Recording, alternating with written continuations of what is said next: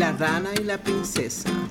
Hola, and welcome to Learn Spanish with Miriam podcast. I'm your host, Miriam, and today we're going to dive into an amazing tale. I'll share some fun anecdotes, discuss cultural nuances, and provide a reflexive question at the end to get those wheels in your brain spinning. As always, I'll be asking some questions to help practice your listening skills. And don't worry, I've got you covered with a transcription, a translation, questions, and answers, which you will find in the show notes, along with some other options. You can also subscribe to my podcast and help me continue to create more amazing stories like this one. Thanks for your support. Vamos. Today we're diving into a fascinating tale called La Rana y la Princesa, The Frog and the Princess. It's a fantastic story filled with life lessons. Ready to jump in? Let's go.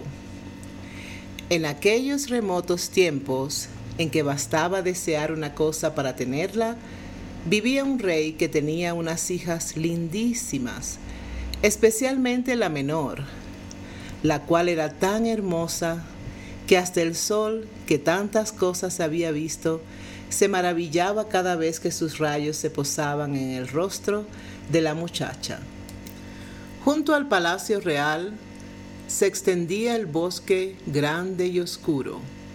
En él, bajo un viejo tilo, fluía un manantial. En las horas de más calor, la princesita solía ir al bosque y sentarse a la orilla de la fuente. Cuando se aburría, se ponía a jugar con una pelota de oro, arrojándola al aire y recogiéndola con la mano al caer. Era su juguete favorito. Ocurrió una vez que la pelota, en lugar de caer en la mano que la muchacha tenía levantada, lo hizo en el suelo y rodando fue a parar dentro del agua. La princesita la siguió con la mirada, pero la pelota desapareció, pues el manantial era tan profundo, tan profundo, que no se podía ver su fondo. La muchacha se echó a llorar, y lo hacía cada vez más fuerte, sin poder consolarse, cuando en medio de sus lamentaciones oyó una voz que decía, ¿Qué te ocurre, princesita? ¿Lloras como para ablandar las piedras? La muchacha miró en torno suyo buscando la procedencia de aquella voz y descubrió una rana que asomaba su gruesa y fea cabezota por la superficie del agua. Ah, eres tú, viejo chapoteador, dijo. Pues lloro por mi pelota de oro que se me cayó en la fuente. Cálmate y no llores más, replicó la rana. Yo puedo arreglarlo, pero ¿qué me darás si te devuelvo tu juguete? Lo que quieras, mi buena rana, respondió la niña. Mis vestidos, mis perlas y piedras preciosas, hasta la corona de oro que llevo. Pero la rana contestó, No me interesan tus vestidos, ni tus perlas y piedras preciosas, ni tu corona de oro.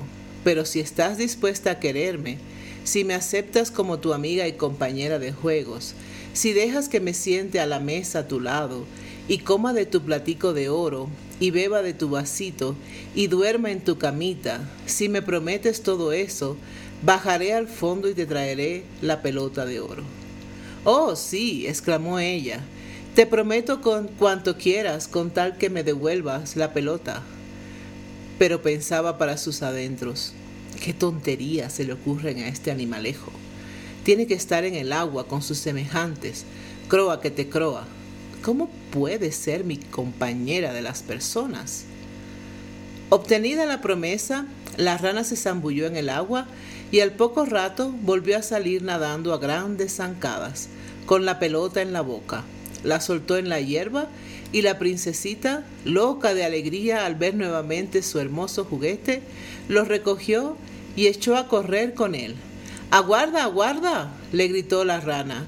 Llévame contigo, no puedo alcanzarte, no puedo correr tanto como tú. Pero de nada le sirvió gritar cro, cro con todas sus fuerzas. La muchacha, sin atender a sus gritos, seguía corriendo hacia el palacio y no tardó en olvidarse de la pobre rana, la cual no tuvo más remedio que volver a zambullirse en su charca. Al día siguiente, estando la princesita a la mesa junto con el rey y todos los cortesanos, comiendo en su platico de oro, he aquí que, plis, plas, plis, plas, se oyó que algo subía fatigosamente las escaleras de mármol del palacio y una vez arriba llamaba a la puerta. Princesita, la menor de las princesitas, ábreme. Ella corrió a la puerta para ver quién llamaba y al abrir se encontró con la rana allí plantada. Cerró de un portazo y volvió a la mesa llena de zozobra. Al observar el rey cómo le latía el corazón, le dijo, Hija mía, ¿de qué tienes miedo? ¿Acaso hay en la puerta algún gigante que quiere llevarte? No, respondió ella. No es un gigante, sino una rana asquerosa. ¿Y qué quiere de ti esa rana? Ay, padre querido, ayer estaba en el bosque jugando junto a la fuente y se me cayó al agua la pelota de oro. Y mientras yo lloraba, la rana me la trajo. Yo le prometí, pues me lo exigió, que sería mi compañera, pero jamás pensé que pudiese alejarse de su charca. Ahora está ahí afuera y quiere entrar. Entre tanto, llamaron por segunda vez y se oyó una voz que decía, Princesita, la más pequeña, ábreme. ¿No sabes lo que ayer me dijiste junto a la fresca fuente? Princesita, la más pequeña, ábreme, dijo entonces el rey. Lo que prometiste debes cumplirlo. Ve y ábrele la puerta.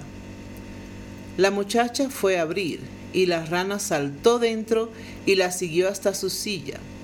Al sentarse, la princesa, la rana se plantó ante sus pies y le gritó, Súbeme a tu silla. La princesita vacilaba, pero el rey le ordenó que lo hiciera.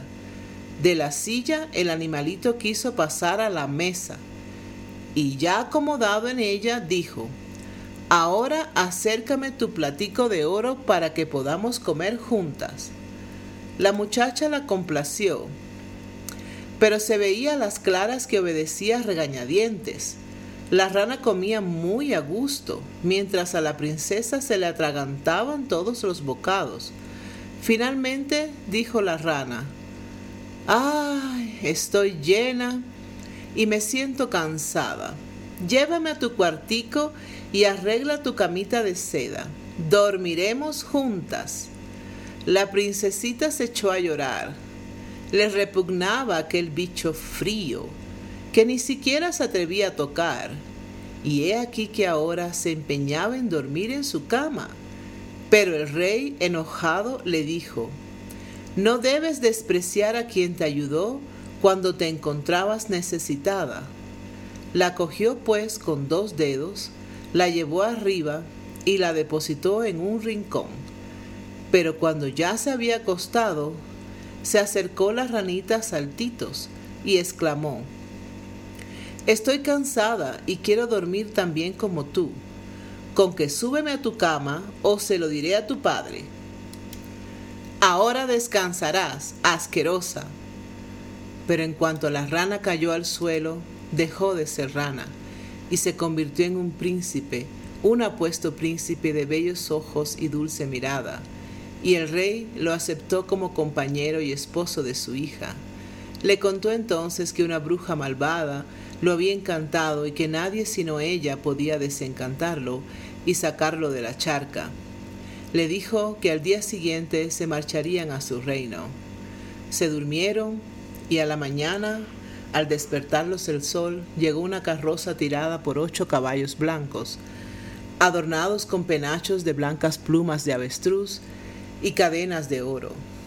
Detrás iba, de pie, el criado del joven rey, el fiel Enrique. Este leal servidor había sentido tal pena al ver a su señor transformado en rana, que se mandó a colocar tres aros de hierro en torno al corazón para evitar que le estallase de dolor y de tristeza. La carroza debía conducir al joven rey a su reino. El fiel Enrique acomodó en ella a la pareja y volvió a montar en el asiento posterior. No cabía en sí de gozo por la liberación de su señor. Cuando ya habían recorrido una parte del camino, oyó el príncipe un estallido a su espalda como si algo se rompiese.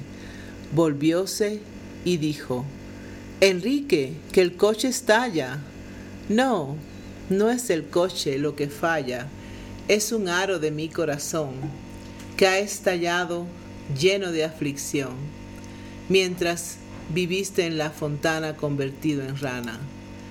Por segunda y tercera vez se oyó aquel chasquido durante el camino, y siempre creyó el príncipe que la carroza se rompía, pero no eran sino los aros que saltaban del corazón del fiel Enrique a ver a su amo redimido y feliz.